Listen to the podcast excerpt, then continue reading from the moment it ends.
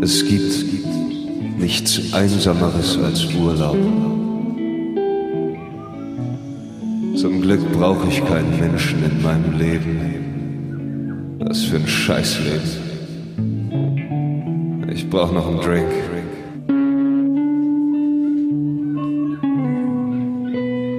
Was machst du hier eigentlich?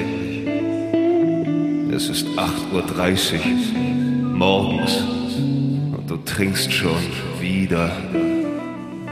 Du bist ein Scheißversager. Aber du hast eine geile Stimme in deinem Kopf. Seit die AfD durch menschenverachtende Aussagen ins Zentrum des Medieninteresses rückte, wird sie von lauter Empörung begleitet. Ich bin Agent Wow und ich kämpfe für deine Freiheit. Warum greifen Sie uns an? Weil ihr mit der Freiheit nicht umgehen könnt. Alle sind tyrannisiert durch die Angst vor der Meinung der anderen. Wie soll die denn die neoliberalen Werte einer Marktdemokratie am Hindukusch verteidigen? Habe ich das auch gesagt? Und jetzt schnallt euch an. Herzlich willkommen beim Res Publica Podcast, heute zu einem Res Publica Talk. Zu Gast sind heute Anton Plewa, Ayla Jeginer, Daniel Schütter und Rune Jürgensen, auch bekannt als sexy Theatermenschen. Wir reden heute über ihr selbst inszeniertes Stück, das autoritäre Zeitalter des Megazorns, eine Aufführung des Ernst-Deutsch Theaters Hamburg.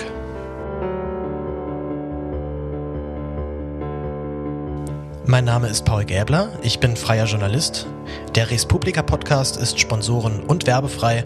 Wenn dir meine Arbeit gefällt, dann kannst du mich gerne dabei unterstützen. Alle Informationen findest du auf www.respublicapodcast.de oder gaebler.blog.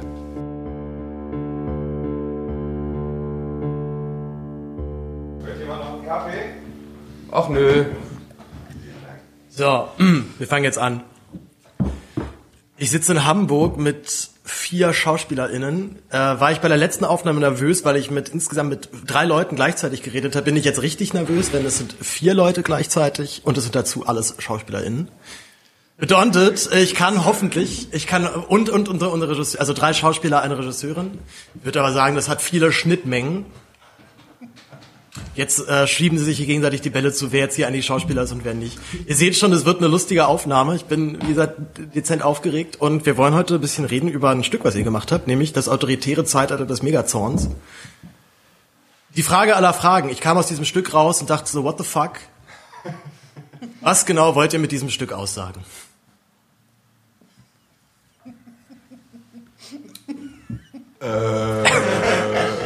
Ich glaube, dann müsste man etwas, äh, etwas weiter ausholen. Ich glaube, das Ganze fing an mit der Arbeit, die wir gemacht haben, also äh, mit der Recherchearbeit zu diesem Thema.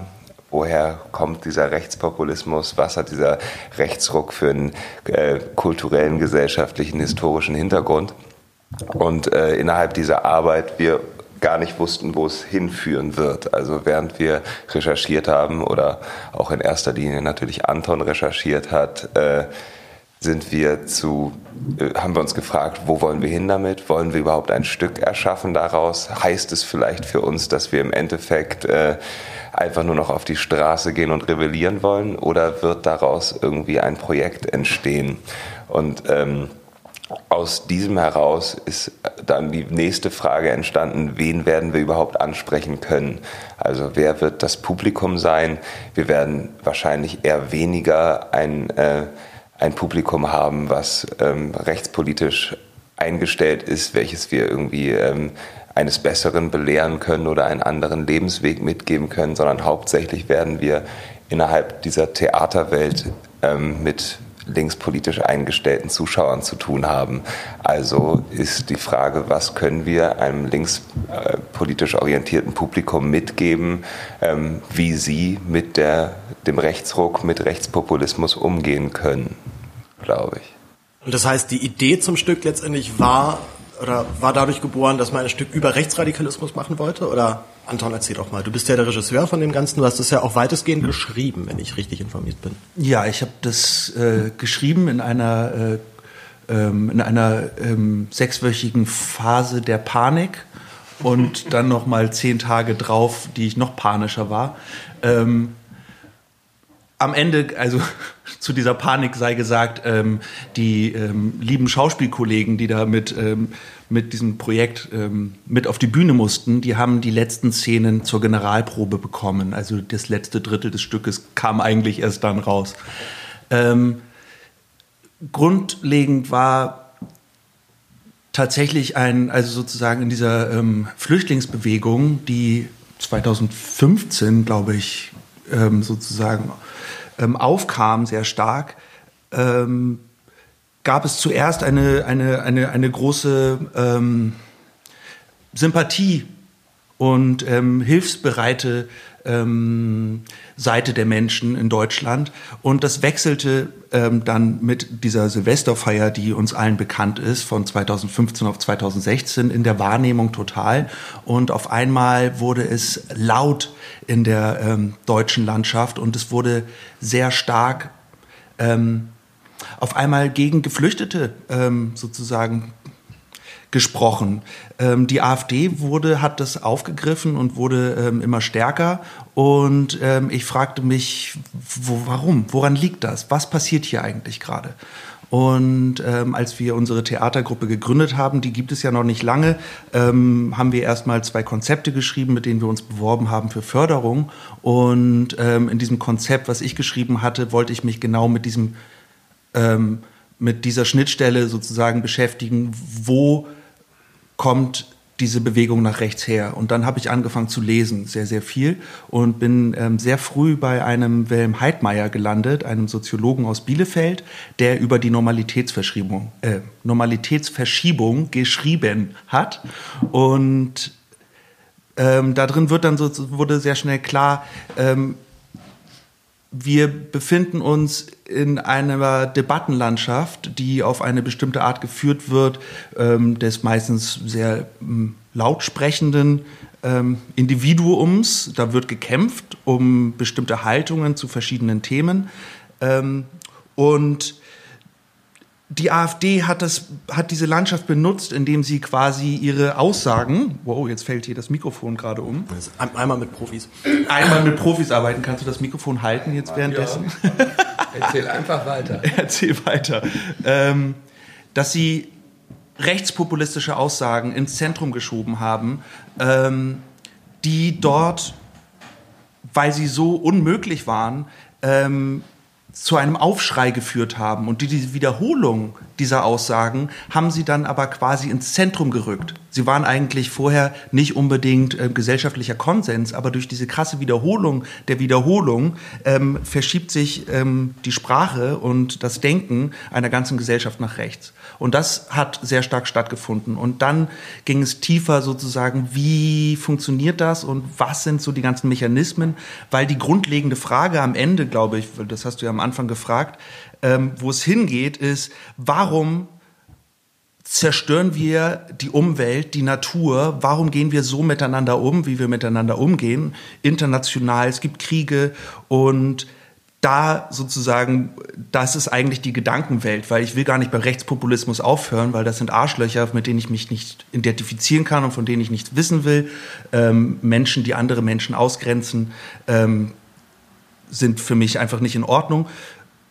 Und daraus ist ein riesen Materialapparat geworden, der dann in unserem Projekt nur bis zu einem Drittel quasi abgearbeitet werden konnte. Und das war diese Rechtspopulismus-Formulierung darüber, was passiert da eigentlich, die du gesehen hast. Wir sind gerade am zweiten Teil am Arbeiten und es soll noch einen dritten Teil wahrscheinlich geben, um diesen ganzen Kosmos auch zu Ende zu denken. Das heißt, es ist aber alles dann Recherche zu erstmal einem Stück, was ihr jetzt was ihr jetzt in drei Stücken verbratet. Sozusagen. Ja, also ich meine, ich glaube sozusagen, da ich diese Recherche angeführt habe, diese Recherche begann für mich eigentlich mit der Wirtschaftskrise 2007, 8, 9, wo ich mich gefragt habe, also als da Lehman Brothers zusammengebrochen ist und ich mich sehr stark damit beschäftigt habe, was ist denn da eigentlich jetzt gerade los?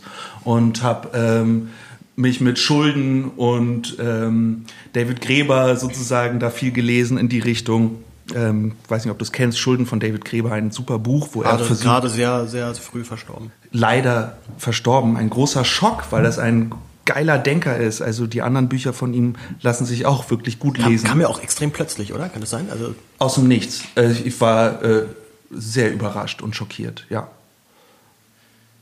Wie seid ihr dann als Ensemble dazu gekommen, sich euch mit diesem Stück zu beschäftigen? Vielleicht erstmal kurz den Ensemblenamen klären, ihr nennt euch Sexy Theatermenschen. Ich musste ja erstmal über den Titel einfach mega lachen. Alleine dann in Kombination mit dem Titel des äh, autoritären Zeitalter des Megazorns. Also so, so jeder Redakteur denkt sich ja erstmal bei so einer Überschrift, ach du Scheiße. Aber irgendwo halt auch geil, weil halt zu viele Schlagwörter drin vorkommen, wo du genau weißt, da wird dann draufgeklickt wie blöde. Wie, wollt ihr kurz erklären, wie es zu diesem, wie es zu dieser Gruppe überhaupt kam, beziehungsweise auch zu dem Namen eures Ensembles? Ja, da ranken sich ja diverse Mythen drum, wie dieser Name entstanden ist, aber ähm, ich kenne einen zumindest. Ich war live dabei. naja, tatsächlich ähm, saßen wir anfangs am Tisch und haben überhaupt erstmal überlegt, was, was wird das für eine Form von Kollektiv, wo geht das hin, was sind unsere Schwerpunkte und so weiter. Und damit ist natürlich dann irgendwann auch die Frage verbunden, wie heißen wir? da haben wir sehr lange in Kreativität erbrochen und festgestellt, es ähm, gibt wirklich sehr unangenehme kreative Wortspiele vor allem im Bereich von Kollektiven oder Friseuren. Sag mal ein paar. Chameleon. Ähm, Harry Potter. Und dann haben wir uns überlegt, ja, äh, was, was, irgendwie muss der Name, was muss da drin sein? Also irgendwie muss es sexy sein, das Theater muss drin sein, Menschen müssen drin vorkommen. Ja, okay, lass uns mal als Arbeitstitel sexy Theater Menschen nehmen. Und dann haben wir eben am Anfang immer nur als Platzhalter das eingetragen und dann mussten wir den Antrag abgeben, gestern gefühlt. Und äh, sagt, ähm, wie heißen wir? Aber war das nicht so, dass Daniel quasi unsere WhatsApp-Gruppe am Anfang einfach sexy Theatermenschen also genannt das, das ist auch die Variante, die ich kannte bis jetzt. War, war praktisch der Platzhalter der, der WhatsApp-Gruppe, in der wir nach einem Namen gesucht haben. Also die Brainstorm-Gruppe auf WhatsApp hieß Sexy Theatermenschen. Und das Wichtige, worauf ich mal sehr viel Wert lege, ist, es sind drei Wörter, alle sind groß geschrieben. Also es sind nicht sexy Theatermenschen, sondern sexy Theatermenschen. Also es ist ähm, tatsächlich eher das sexy auf Theater bezogen als auf euch Menschen oder ist das gleichwertig? Äh, hast du mir mal angeguckt, Alter? Ja, ich gucke euch ja alle an. Also Eiler war dabei, muss ich mal kurz sagen. ähm, ich finde auch, was dabei, was ich dabei eigentlich ein schönes Gedankenkonstrukt finde, ist, dass wir nicht die sexy Theatermenschen sind. Wenn wir ähm, uns sozusagen ähm, unseren Namen irgendwo reinschreiben, dann steht es immer quasi ohne Artikel, sondern wir sind sexy Theatermenschen und alle, die kommen und ins Theater gehen, mit uns zum Beispiel, sind auch sexy Theatermenschen. Also und, ich auch, weil ich ja, nicht da war. Und jeder kann ein sexy Theatermensch sein. Also ich erinnere mich auch daran, dass wir tatsächlich auch darüber sprachen, ja, in jedem Titel, also ähm, Sex oder Hundewelpen sind immer gut und ich glaube, so, so war mal der Ausgangspunkt für das Wort sexy drin und ähm, ja, das ist sexy Hundewelpen wäre vielleicht ein bisschen sexy Hundewelpen Menschen. Sexy Hundewelpen Also da kommt auf jeden Fall Publikum, aber komisches. Also wie du merkst, das war auf jeden Fall eine sehr wissenschaftliche Herangehensweise und ein starker analytischer Prozess, der am, am Schluss mit einer Abstimmung äh, zu diesem Ergebnis geführt hat. Wie viele seid ihr insgesamt im Ensemble? Also ihr, ihr habt ja seid ja so ein bisschen fliegend, ne? Weil dich zum Beispiel habe ich auf der Bühne ja nicht gesehen. Also es, ähm, es variiert. Also ich, ich glaube, wir würden uns dann auch eher als ein als ein recht loses Kollektiv bezeichnen, weil wir haben immer, ähm, immer wieder Leute dabei, die aber genauso dazugehören wie alle anderen auch. Also es kommen immer neue dazu und die sind aber dann auch Teil von uns und dann ist mal jemand nicht da oder zum Beispiel Tom, auch einer unserer Gründer, ist jetzt gerade in Basel und macht da äh, äh, mit Nunes diese, macht da Kinder zum Beispiel, auch, hat gerade Zwillinge bekommen. Ne? Ähm, aber er arbeitet auch noch nebenher? Oder? Ja, genau. Also okay. der, der, ist jetzt da am Theater. Insofern ist er natürlich jetzt für einen, für einen Zeitpunkt raus. Und, aber trotzdem haben wir darüber natürlich nicht jetzt ihn verloren, sondern haben ähm, über Chris und äh, Tash auch wieder jemanden dazu gewonnen. Und äh, so, glaube ich, ähm, fluktuiert das alles ein bisschen. Und das ist, glaube ich, auch schön an der Arbeit. Es war von Anfang an ja ein bisschen... Äh der Tenor, dass wir gesagt haben, wir machen das ja alle nun leider nicht hauptberuflich, sondern haben ja alle ähm, in diesen Berufen auch noch Berufe, mit denen wir uns ernähren müssen. Also, äh, Projekte, also seid, mit denen wir uns alle, Ihr seid alle hauptberuflich Schauspieler oder RegisseurInnen, aber genau. ihr habt halt noch dann Müssen eben auch ab und zu damit Geld verdienen. ja, du, ich, äh, ich mache den Podcast ja auch nicht zum, zum Reichwerden, sondern zum. Und deshalb war eben Spaß diese macht. Idee, ähm, ähm, sozusagen die, die, dass das ein bisschen dynamisch äh, ist in der Besetzung, also in, dass wir einfach eine Gruppe sind und eben gucken, wer ist jetzt verfügbar, wer, wer nicht. Ähm, jetzt haben wir eben, als wir bei der Premiere rausgekommen sind, waren zwei Leute dabei, die eben jetzt, als du es gesehen hast, nicht dabei waren, ähm, weil wir jetzt gerade woanders sind, räumlich. Und so wird wahrscheinlich da auch immer Bewegung drin bleiben. Ich würde ein bisschen zur Inszenierung mal kommen. Ne? Wir habt ja ein Stück geschrieben, was, glaube ich, unmöglich ist, als Text zu lernen. Dementsprechend steht ihr alle mit Textbuch auf der Bühne. War das aus der Not geboren oder war das auch ein ganz bewusster Inszenierungsprozess? Klar, das war ähm, sehr bewusst von Anfang an voll durchgeplant, dass wir Oder, die oder, Texte sind in der Hand haben. oder hast du aber so ein verpeiltes Ensemble, dass die ihre Texte nicht richtig lernen können? Äh, die Texte sind, wie du sagtest, schon so äh, komplex. Wir haben ja sehr viel aus äh, ähm, rausgearbeitet. Es ist ja eigentlich eine wissenschaftliche Arbeit, könnte man sagen.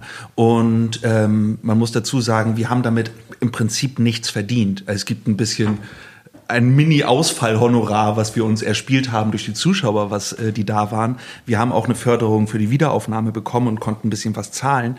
Aber ähm, normalerweise ist im Theater ähm, ein sechswöchiger Probenzeitraum, in dem der Text gelernt wird. Ähm, ähm, der ist normal. Und mir war von vornherein klar, ich kann von keinem dieser Freunde verlangen, jetzt einen Text auswendig zu lernen, ähm, geschweige denn so viel Text auswendig zu lernen. Und ich muss auch sagen, ähm, ich bin da sehr dankbar, weil es ging sozusagen darum, wir haben einen Termin bekommen für eine Aufführung und ich habe ungefähr so überlegt, in welche Richtung das gehen soll, durch dieses Konzept, was es auch vorher schon gab.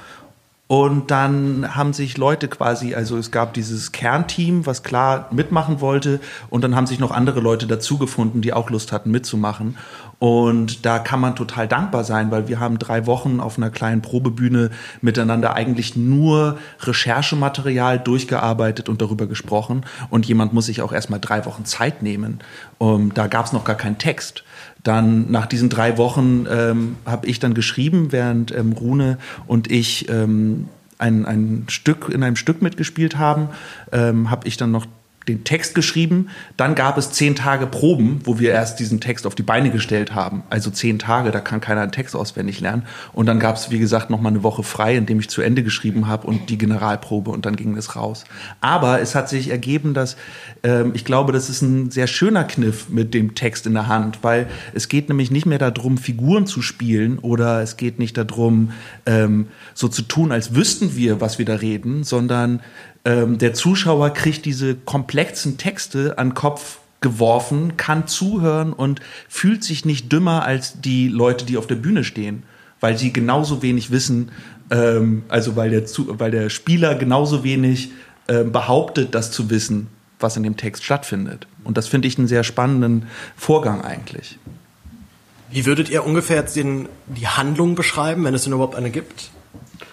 Ja, ich glaube, was wichtig ist nochmal zu sagen zu diesen ganzen wissenschaftlichen Texten, die wir da verarbeitet haben und diesen, keine Ahnung, 300 Jahre Menschheitsgeschichte, westliche Menschheitsgeschichte, ähm, ist, glaube ich, nochmal wichtig zu sagen, dass wir darum äh, so eine Agentenstory mit äh, miesesten Groschenroman-Humor gebaut haben, was unfassbar gut zusammen funktioniert, finde ich. Also es ist einfach auch ein wahnsinnig schneller, unterhaltsamer und Ja, du alberner und lustiger Du, du trittst ja relativ häufig als Agent Wow auf. Der sich, also ich, mir ist auf jeden Fall noch eine Szene sehr in Erinnerung geblieben, wo du dich, äh, wo du den Weihnachtsmann triffst, in dem Fall dann von Daniel verkörpert.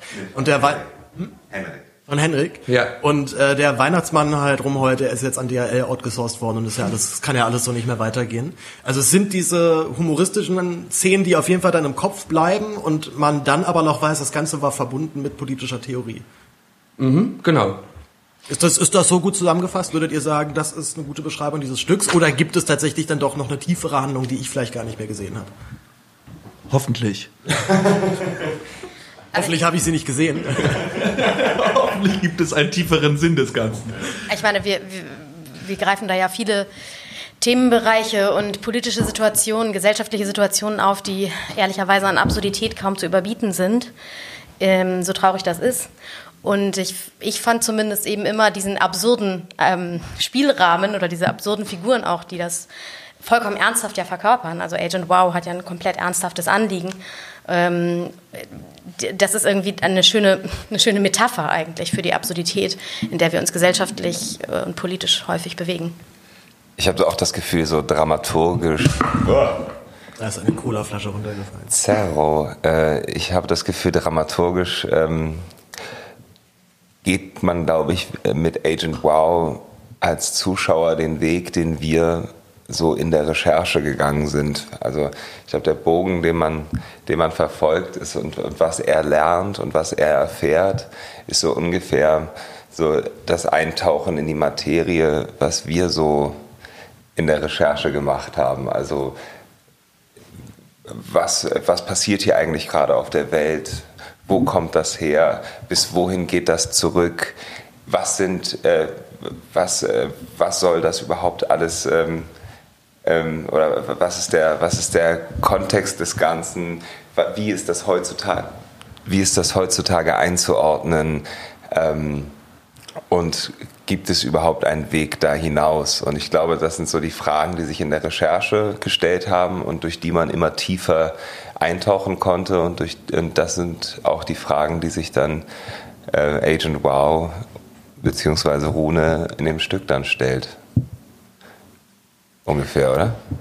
Ja, Agent Wow ist im Prinzip eine, eine Art Clownsfigur, der sozusagen durch seine Unwissenheit ähm, sehr naiv die Fragen stellen kann, die uns eigentlich alle auf der Seele brennen von denen man immer behauptet, man müsste sie kennen. Aber dadurch, dass wir sozusagen immer jemanden haben, der, ähm, der vor den vor dieser brutalen Welt, also wir haben in der Eröffnungsszene geht es ähm, um Guatemala und Bergabbauprojekte in Guatemala, äh, gegen die sich Indigene ähm, die wehren sich dagegen und Agent Wow wird da jetzt hingeschickt und soll äh, diesen Menschen, die Menschen sozusagen stoppen, die sich da wehren und geht da mit ganz offenem Denken hin, weil er wurde da hingeschickt und die kämpfen jetzt eigentlich gegen die Freiheit der westlichen Werte, weil Privateigentum und so.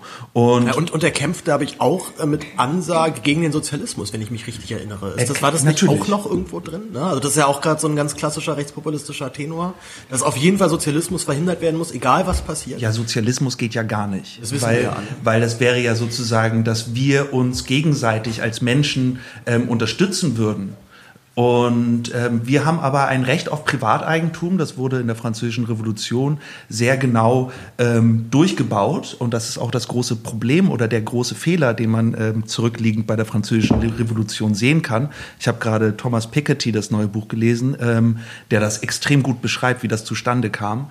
Und genau, er kämpft jetzt quasi für das Privateigentum und nennt diese Menschen, diese Indigenen, die sagen ja, ihre Natur ist, ähm, ist für sie Mutter Erde. Knan Och ist da zitiert als, als, als Begriff. Es, wir kennen das ja auch von, ähm, von den ähm, Native Americans, ähm, wo es schöne Texte gibt, die nicht verstehen können, dass da jetzt Menschen kommen, die das Land einfach besitzen wollen, weil das Land ist das Leben der Ahnen. Da leben die, da lebt die Vergangenheit, die Geister und all diese Dinge.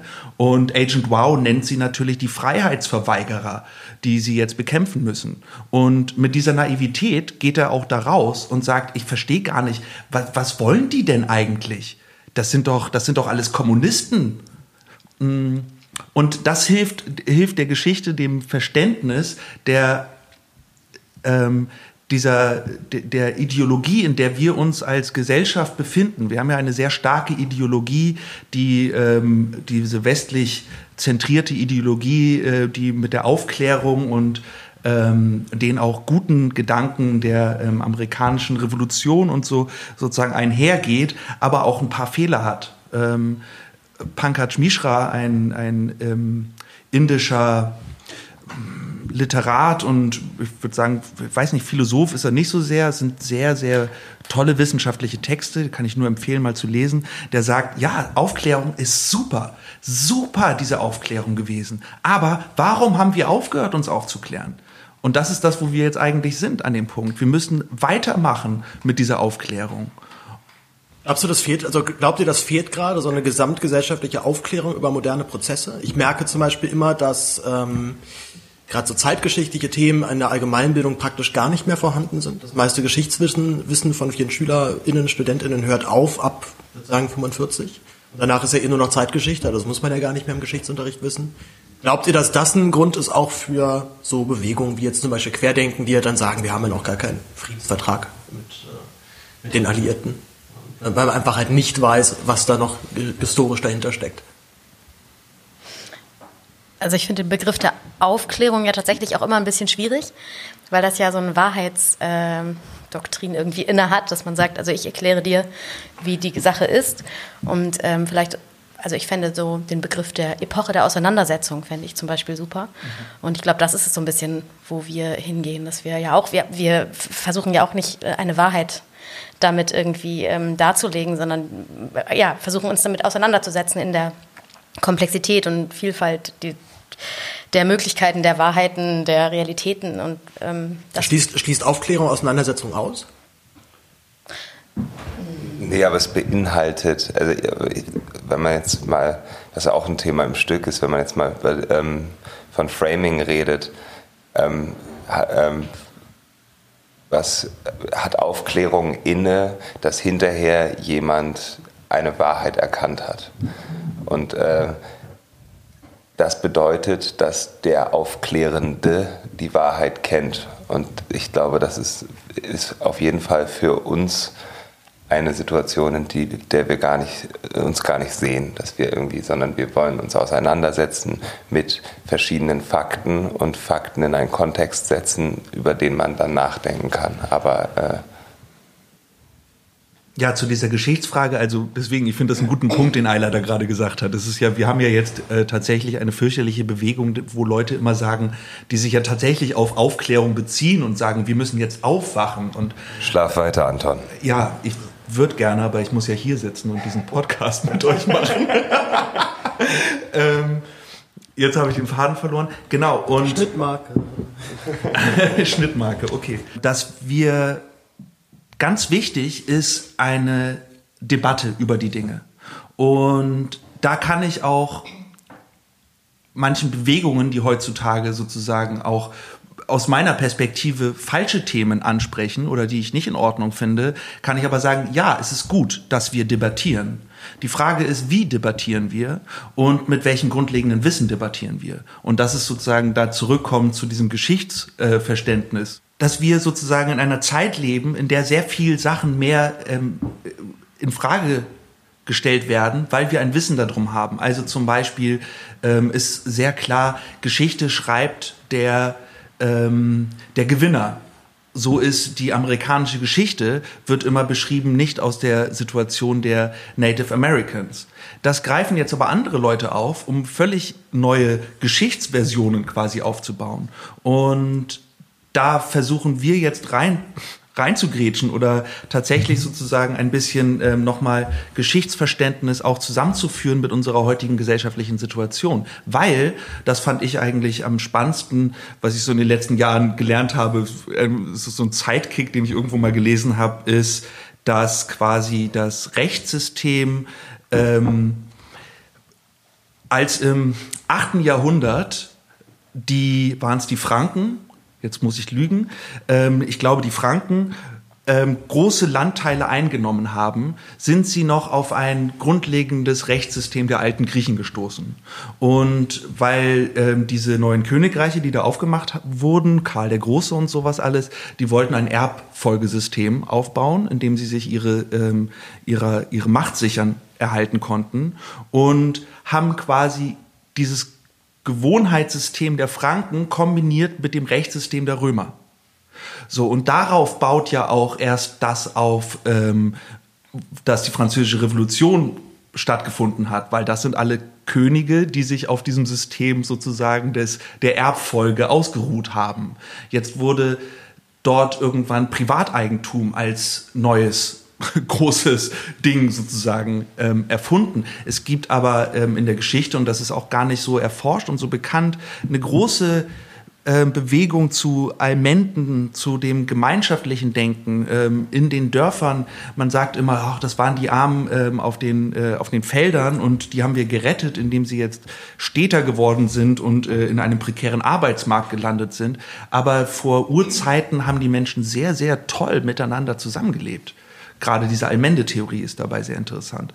Und diese Sachen mal wieder neu aufzugreifen und ähm, linke Theorie theoretisch sozusagen rauszuholen, ähm, ähm, treibt uns an, glaube ich. Hattet ihr denn das Gefühl, dass das schon äh, funktioniert, dass die, der aufklärerische Aspekt auch durchschlägt? Also ihr Feedbackgespräche mit dem Publikum, bekannte Freunde, die euch gesagt haben, das habe ich ja so noch nie gesehen? Oder wie waren da bis jetzt so die, die Reactions? Also wir wurden sehr viel angeschrien mit, ihr müsst in die Unis gehen, das müssen alle lernen heute, das ist ja unglaublich. Was ich ein bisschen problematisch finde, weil ich glaube auch nicht für mich eine, ähm, eine, eine Antwort haben zu möchten also zu wollen. Wir wollen es nicht erklären oder aufklären. Wir wollen Fragen stellen und ähm, zur Debatte dazu beitragen. Und suchen auch nach, nach äh, ähm, danach, danach suchen, was, was ist denn die Welt, in der wir gut leben können und wie können wir dazu kommen, äh, ein schönes Gemeinsam zu finden in dem, was jetzt da ist. So. Also ich muss auch noch mal sagen, dass ähm, diese ersten vier Wochen, als wir uns äh, zusammen am, an einen Tisch gesetzt haben und dieses ganze Material durchgearbeitet haben und einige sich vorher noch gar nicht kannten, dass ähm, das für mich total spannend war und eine Erfahrung war, die ich, äh, an die ich mich hoffentlich mein Leben lang erinnere, weil ähm, wir sind ja alle wahnsinnig schlau und glauben sowieso immer alles schon verstanden zu haben und zu wissen, wie die Welt so funktioniert und wie der Kapitalismus funktioniert. Es wird, im Alter immer schlimmer, habe ich gehört. Wahrscheinlich, ja. Und es war total spannend, am Tisch zu merken, wie sich nach zwei, drei Tagen die Ersten trauen zu sagen, Moment mal, kannst du das bitte nochmal vorlesen? Ich habe das nicht verstanden. Warum sind die Zusammenhänge so und so? Und dann haben sich zwei mehr getraut. Und äh, nach zwei Wochen kommst du irgendwann an den Punkt, dass du sagst, ah, das war doch aber wie vorgestern. Das hängt doch damit zusammen, worüber wir vorgestern gesprochen haben, was ja schon 200 Jahre her war. Und ich einfach gemerkt habe, dass in dieser Gruppe irgendwann das Bedürfnis gewachsen ist, Zusammenhänge zu verstehen und einfach mehr darüber zu verstehen, warum wir in dieser Welt leben, in der wir leben. Und das war für mich ein total ähm, ja, ein Gefühl der, wie soll ich sagen, es war ein schönes Gefühl, aber es war irgendwie, ja, ich hatte das Gefühl, ähm, man wird dadurch, wir wurden alle irgendwie autarker oder so. Ich fand das, das war wirklich ein, ein großer Moment für die Gruppe, finde ich. Das schließt vielleicht auch ein bisschen an das an, was ich eben meinte. Dass, ähm, also ich war, muss ich zugeben, in der Phase nicht dabei, aber äh, danach. Und äh, das, glaube ich, bei uns dieser, also als, zu dem Zeitpunkt, als ich dann zur äh, Probenarbeit dazu gestoßen bin, wenig der Tenor war, wir klären uns gegenseitig über unsere Wahrheiten auf, sondern stark der Tenor war, ähm, wir setzen uns gemeinsam mit Dingen auseinander, von denen wir auch alle nicht die äh, unendliche Ahnung haben, weil man es gar nicht haben kann. Und natürlich äh, war Anton in dem Fall ähm, ein totales Souverän, äh, weil er einfach den, also zumindest aus meiner Perspektive, in, in, vielerlei Hinsicht halt da einen Wissensvorsprung hatte, weil er sehr viele Bücher gelesen hatte, die ich nicht gelesen hatte. So. Aber ähm, es ging irgendwie um so, oder für mich geht es bis heute eigentlich um so eine gemeinschaftliche Auseinandersetzung. Und ähm, ja, die dann übrigens, um deine Frage von vor zweieinhalb Stunden zu beantworten, äh, wahrscheinlich zu einer Aufklärung führen kann. Also das schließt sich, glaube ich, nicht aus. Aber es ähm, schließt sich halt auch nicht automatisch ein, finde ich. Also ich habe im Moment das Gefühl, dass im Moment häufig eine Debattenkultur ist von ähm, Menschen, die sich gegenüberstehen und sich gegenseitig über ihre Wahrheiten aufklären. Ja. Ja, so, so, wie jede Talkshow bei Anne will. Da geht es auch nicht um Debatte, da geht es nee. um Statements setzen maximal. Richtig, ja. Das ist ja auch das, was gewollt ist, weil wir leben in einer Aufmerksamkeitskultur, in der, ähm, in der Wert gerechnet wird damit, wie viel Aufmerksamkeit etwas generiert.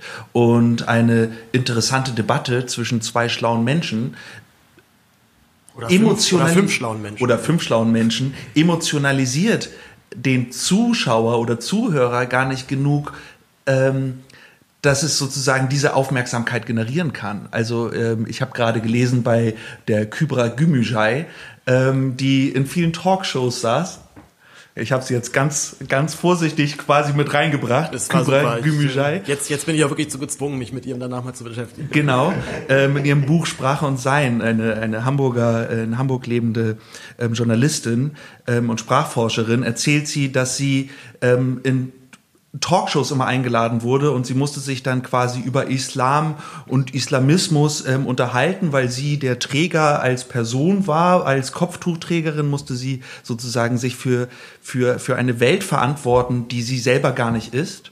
und dann eine Person gesprochen hat, ähm, mit der sie sich super unterhalten konnte. Und dann saßen sie zusammen in der Talkshow und dann hat der Sachen rausgehauen, das konnte sie nicht mehr nachvollziehen, vor allem nach dem vorigen Gespräch.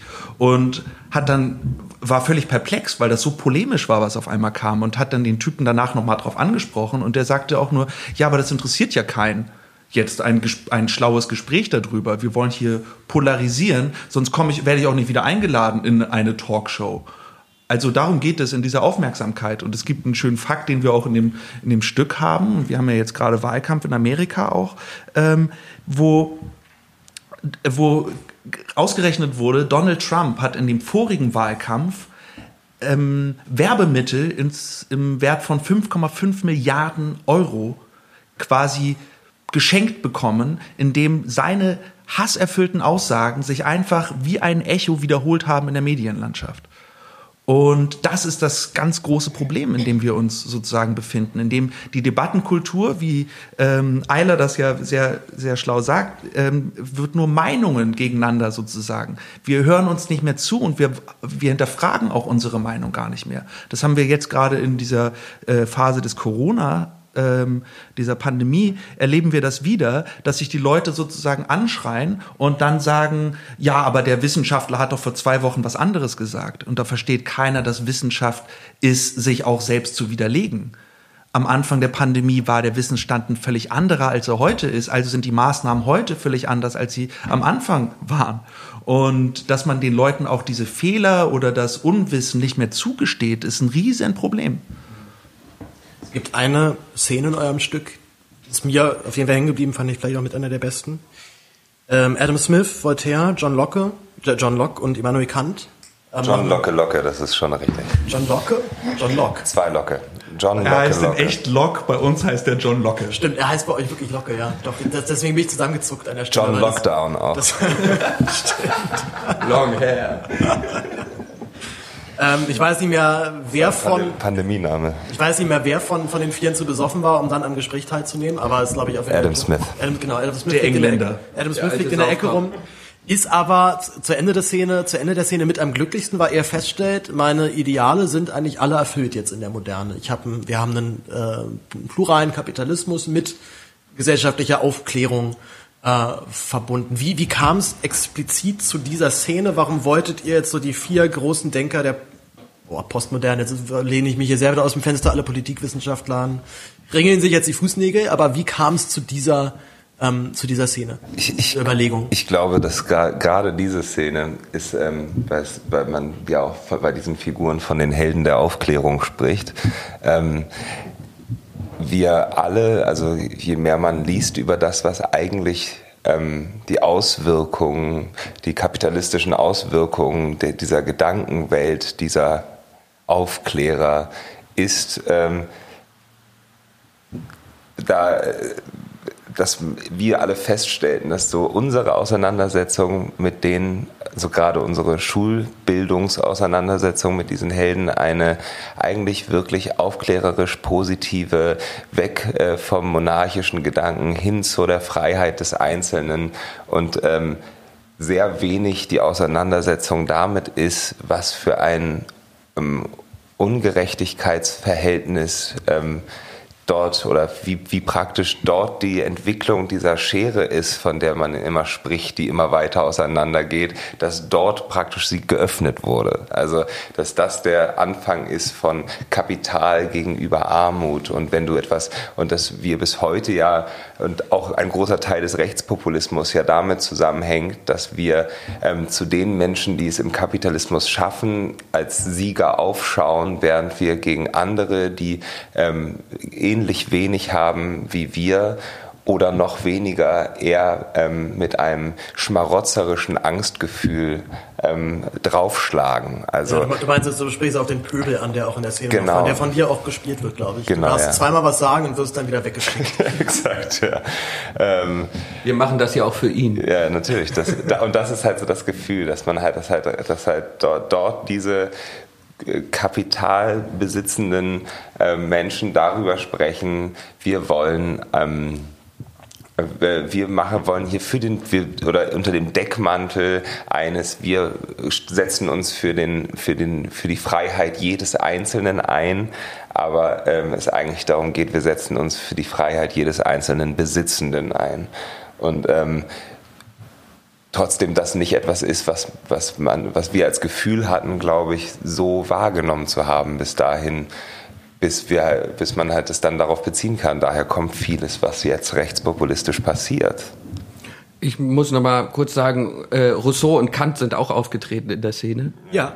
Ähm, und ich glaube, ähm, was ich spannend an der Szene finde, ist, dass man einfach Konzepte, die vor ein paar hundert Jahren entwickelt wurden, heute als sowas wie ein Naturgesetz nimmt. Das, ich habe einfach das Gefühl, wir leben in einer Zeit, wo nicht mehr hinterfragt wird, ob die Werte ähm, und die Systeme, die damals geschaffen wurden, die Konzepte, ob es sozusagen eine andere Möglichkeit gibt, sondern Alles werden, Schlafschafe. Schnittmarke. Entschuldigung. Also das wird als, als einziges System der Freiheit, das man leben kann, propagiert. Und alles andere ist, ist äh, ideologisch aufgeladen und auf jeden Fall nicht freiheitlich. Und mal auf den Gedanken zu kommen, dass diese Konzepte vielleicht auch ideologische Konzepte sind und kein Naturgesetz. Ein klassischer Vorwurf immer ne, vom, vom Neoliberalen. Ich habe ja keine Ideologie, aber du, Genau. der Sozialist, hast ja hier eine ganz klare Ideologie. Genau. Und mir ist zum Beispiel mal aufgefallen, dass ich, also ich bin wirklich nur absolut kein, kein Wirtschaftsexperte, so absolutes Gegenteil. Ich kann mit Zahlen gar nicht. Aber zumindest so ein paar Grundregeln hat man ja irgendwie dann doch vielleicht mal so mitgekriegt. Also allein schon, wenn man irgendwann mal checkt, dieses, dieses, ähm, dieses Negativbeispiel Schulden machen. Ist ja mal ganz schlimm. Aber Schulden machen geht gar nicht. Man merkst halt irgendwann, nee, aber so funktioniert ja Kapitalismus. Gerade bei Staaten, die nun wirklich absolut keinen ausgeglichenen Haushalt haben müssen, da kompletter Bullshit ist. Ja, noch viel krasser ist, dass immer gesagt wird, Schulden müssen zurückgezahlt werden. Das kann man bei dem David Fall. Gräber gut lesen, dass er sagt, das gab's früher nicht. Da gab's immer, also bei den Babyloniern gab's immer den Moment, wo auf einmal die Schulden für die, gerade für die arme Bevölkerung so groß wurden, dass die einfach ähm, das Land verlassen haben. Und deswegen gab's alle vier, fünf, sechs, sieben, acht, neun, zehn Jahre mal einen Schuldenschnitt. Und heutzutage Einfach alle, einfach alle reingehauen sind. So, ne? ja, und wir behaupten, das geht nicht. Du musst deine Schulden zurückzahlen. Aber die Leute, die Geld haben, die müssen meistens nicht ihre Schulden zurückzahlen. Aber wir, die wir uns einen Fernseher auf Pump kaufen müssen, weil wir nichts haben. Soweit ich weiß, kommt der Begriff Jubiläum daher. Das waren die Jubeljahre, da wurden die Schulden erlassen. Im Sprachgebrauch haben wir es noch drin. Ich wollte hier auch nochmal erwähnen, Alle, also alle Jubeljahre wieder, ne? Ja. alle Jubeljahre wieder, genau. Ich wollte hier jetzt auch nochmal dazu sagen, sozusagen, auch diese Szene ist nicht von uns erdacht. Alles ähm, kommt tatsächlich ähm, aus der Basis von, äh, von Material, das wir gelesen haben. Und Pankaj Mishra macht in seinem Buch Das Zeitalter des Zorns genau diese, diesen Weg, nämlich, dass er von der Aufklärung und von der Debatte der Aufklärung ähm, den Weg macht zu, warum wir uns heute ähm, so sehr die Köpfe einschlagen. Ähm, Vielleicht können wir auch eine Literaturliste irgendwie unten anhängen von den ganzen wir haben, Büchern, wir haben die wir viel Platz haben. Ich, ich, glaub, ich glaube, das ist eigentlich auch mal ein guter, guter Moment, weil du gerade Zeitalter des Zorns sagst, äh, mal darauf zu kommen, woher überhaupt dieser Stücktitel kommt. Das Ja, na, vor allem, vor allem, wer ist, wer ist Wutboy? Das wäre noch, das ist noch mein, mein dicker Punkt. Wir alle sind Wutboy. Weil ich habe Ähm, Wutboy nämlich sehr vermisst in der letztendlichen Aufführung. Also der Wutboy, so wie ich ihn mir dann zumindest vor dem Stück vorgestellt habe, trat in dieser Form nicht auf und ich dachte auch, das geht noch mehr darum, was, Doch, der trat schon. was an, also er trat auf, aber er war nicht eine manifestierte Person. Ähm, und ich hatte das Stück immer ein bisschen so verstanden, dass es auch darum geht, was genau ist eigentlich in uns Menschen faschistisch veranlagt und muss eigentlich dann nur abgerufen werden, wenn es denn die, die Zeit, äh, wenn die Zeit dann dafür reif ist. Also ich glaube, gerade in dieser Wutboy-Szene geht es, geht es dann ja darum, wo ist der Grad? Also wo ist, wo sind halt die Sachen, also dieses ähm, Problem darin sehen, dass Menschen sich nicht an Reißverschlusssystem halten, ähm, bis hin zu dem Übergang mir äh, äh, jetzt klauen sie unsere Jobs. Also das ist natürlich dann ein sehr weiter Weg noch. Aber- Reißverschluss zum, zum Job. Ja, natürlich, also, aber es geht ja darum, di- dieses, ähm, über, die, über, die, über dieses Wütendsein über, über etwas, also sich über Dinge aufzuregen und dann äh, und immer näher daran zu kommen, äh, auf einmal in Bereiche hineinzugehen, in denen eigentlich es nicht mehr, äh, nicht mehr so einfach ist, eine, oder und sehr, eine sehr unreflektierte Wut entsteht. wir alle sind wütend und das sozusagen ähm, ja, du hast recht, Woodboy taucht noch in dem Stück erst spät auf und ähm, kriegt nicht so eine zentrierte Position. Wir machen ähm, einmal den Kniff, dass wir sozusagen erstmal überhaupt erklären, was ist die Grundlage dessen, wovon wir, äh, in welchem System wir uns befinden. Und Also auch, auch so ein bisschen dahingehend, was für Gründe gibt es überhaupt Wutboy zu werden? was für Gründe gibt es, wütend zu sein? Und zwar für uns alle. Ne? Wir dürfen nicht vergessen, das sind nicht die anderen, die wütend sind, sondern wir sind die Wütenden. Ich ärgere mich, wenn ich ähm, quasi ähm, am Reißverschlusssystem mich der Typ nicht reinlässt. Wir alle kennen das, wie wir im Auto sitzen und ähm, anfangen zu hassen. Dann machen, machen wir es mal ruhig größer. Also reden wir mal kurz um einfach nur Moria. Na, was, das geht jetzt so seit ein paar Wochen. Wir wissen alle, wir können jetzt in Video gerade so richtig gar nichts machen. Und nicht mal unsere Regierung hat ja jetzt zurzeit wirklich jetzt die Macht, dort dann Sachen so umzusetzen, dass dann klar ist, die Leute kriegen es da raus. Das heißt, wir sitzen alle zu Hause, haben mega scheiß Laune. Erstens wegen Corona, zweitens wegen scheiß Wetter, drittens halt dann noch wegen Moria. Ja. Und jetzt sitzen wir halt alle hier, haben Mut im Bauch und können die nicht richtig, äh, können die nicht wirklich katalysieren und gleichzeitig gehen so Querdenker auf die Straßen und du denkst dir halt auch so, okay, eigentlich fände ich es jetzt schon geil, die alle mal wegzukloppen, aber andererseits willst du dich halt auch nicht mit solchen Leuten auf eine Straße stellen. Es ist so fürchterlich, dass da die Leute, die da jetzt sozusagen den Debattenraum bevölkern mit Corona, sie nehmen die Chance und den Raum für wirklich wichtige Debatten, und zwar was da passiert mit den Geflüchteten, dass wir die in Lagern halten, nicht nur in Moria, sondern es gibt ja diese ganzen ausgelagerten Lager, ähm, ausgelagerten Lager in ähm, Libyen zum Beispiel, weil es da billiger ist weil es da billiger ist, ähm, die Leute dort sozusagen aufzuhalten. KZ-ähnliche außerhalb. Und gleichzeitig gehen wir in die Welt und sagen, wir haben äh, die Werte der Aufklärung erfunden, wir haben die Menschenrechte erfunden und wir bringen sie euch. Und jetzt Ja, nimmt ihr sie mir weg mit einer Maske. da werde ich gleich wütend. Ja? Und wie schnell geht diese Wut sozusagen, wenn, wenn sie nicht, wenn, wenn, wenn ich einen falschen Anhaltspunkt habe und ich glaube nicht, dass die Leute, die, ähm, die da auf die Straße gehen und gegen, ähm, gegen Corona jetzt gerade sozusagen ähm, sich, sich ähm, auflehnen, äh, der Wut kommt eigentlich ganz woanders her. Das ist und da kommen wir dann zurück zu diesem Rechtspopulismus in unserem Stück, dass wir festgestellt haben, ähm, Cornelia Koppitsch beschreibt das sehr schön, ähm, dass, ähm, dass der Wut aus einer, aus einer Lebenssituation kommt, in der wir unglücklich sind, weil wir keine Sicherheit in unserer Welt haben, ähm, weil wir ähm, in prekären Jobs leben, weil weil wir nicht das Gefühl bekommen, zum Beispiel von Politikern vertreten zu werden. Deswegen schreien wir Politiker an, von wegen, ihr seid Arschlöcher, ja, das ist die Elite, und die schreien zurück, ja, wenn ihr zu mir Arschloch sagt, dann habe ich auch kein Interesse. Also dieser Kampf da gegeneinander, der führt dann dazu, dass man sagt, ja, aber wer vertritt mich denn jetzt noch? Irgendeiner muss denen doch mal was sagen. Und dann sagt er, ja, und dann auf einmal ist es aber Rechtspopulismus, der da rauskommt, den vielleicht jemand gar nicht sozusagen hat, denkt und fühlt. Und durch die Wiederholung aber dann dieser, von Themen kann jeder rechts oder jeder links werden. So, wir haben das Glück, in einer linken Blase aufzuwachsen, oder ich persönlich, ähm, und andere wachsen in einer rechten Blase auf. Und ich kann verstehen, dass sie diese Gedanken aufnehmen, weil sie nicht gut aufgeklärt werden. Ich denke, das ist ja auch ein bisschen der Kasus Knaxus des Ganzen, dass Wutboy sich eben nicht personifizieren lässt, beziehungsweise dass wir die Ursache, die Wurzel des Übels eben nicht finden können und nicht benennen können. Und nicht, also wir können viele äh, Aspekte berücksichtigen, wir können forschen, wir können Unzufriedenheiten herausarbeiten, wir können äh, ähm, Minderheiten äh, ähm, evaluieren und erkennen, warum die unzufrieden sind und warum das zu Wut führt und so. Aber am Ende ist eben, äh, ist es nicht greifbar. Wir, es, es geht nicht darum, dass wir jetzt nur lang genug suchen müssen und dann finden wir Wutboy und dann können wir ihn endlich bekämpfen, sondern die, der Wutboy ist eben überall und in jedem irgendwie auf seine Weise. Und ich habe neulich so ein äh, so eine Zeichnung gesehen, die ich irgendwie da ganz passend fand. Dass, da hängt eine, eine Frau am Abgrund und ein Mann liegt auf dem Bauch und hält sie fest. Ähm, und was sie nicht sieht, ist, dass auf ihm ein riesengroßer Felsbrocken liegt und er also zu sterben droht. Und was er nicht sieht, ist, dass im Felsen eine Kerbe ist und da liegt eine Schlange und beißt der Frau in den Arm. Und dieses Bild eben dafür, dass wir, wir auch eben immer gar nicht imstande sind, ähm, die Wahrheiten der, der, der Gegenüber zu sehen und ähm, permanent auch aus unserer Blase heraus ähm, versuchen, Dinge zu begreifen oder Dinge zu erklären oder Wut zu veräußern oder so.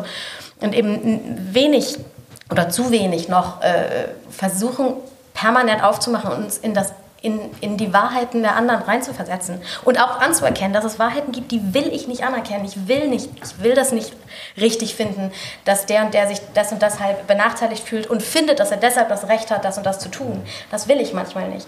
Aber darum geht es leider halt auch nicht. Ich, um Gibt es denn auch Wut Girls eigentlich? Wir haben jetzt immer von Wut Boy gesprochen. Wut Boy innen. Aber das hat auch einen Grund, weil es gibt ja diesen, diesen Megazorn, der so ähm, so ein personifizierter Bösewicht ist und da war die Ursprungsidee für Woodboy war eigentlich eher so ein klassischer Sidekick und also ja. wie Robin oder so. Deswegen hat er diesen Namen ursprünglich mal gehabt. Genau, ist ein Megazorn und Woodboy als äh, aber um nochmal einen Gedanken weiter zu formulieren, den wir gerade, du hast am Anfang uns die Frage gestellt, was wollt ihr denn eigentlich? Und diese Frage ließ sich zu diesem Zeitpunkt gar nicht wirklich beantworten. Aber sie lässt sich jetzt immer noch nicht ganz beantworten. Mir oder? fällt jetzt aber was dazu ein. Ja. Und zwar mein, mein Wunsch in dieser Arbeit ist, dass wir einen Weg finden, wieder miteinander zu reden und nicht gegeneinander. Und dazu müssen wir sozusagen alle ähm, Lust haben, an den richtigen Orten zu stöbern nach Informationen, ähm, mit denen wir ein Gespräch miteinander führen können. Und auch das macht ja sozusagen, soll das Stück auch ähm, begleiten. Also Agent Wow trifft ja in seinem Stück ähm, Mr. Miyagi, ähm, der ihm erklärt, wie man eigentlich eine Debatte ähm, führt oder wie man auch mit Rechtspopulisten spricht.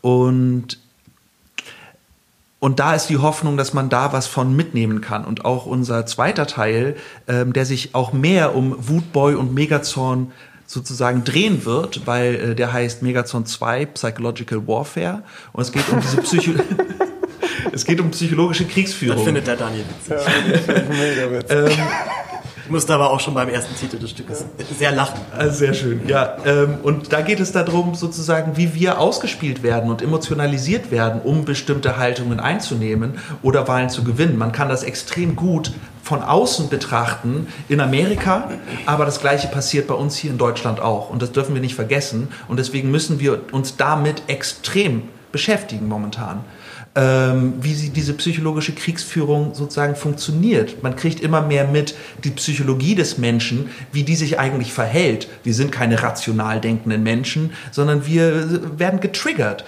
Wir wählen in Kriegszeiten Menschen mit einem starken Kinn und in Friedenszeiten eher femininere Menschen. Und das ist total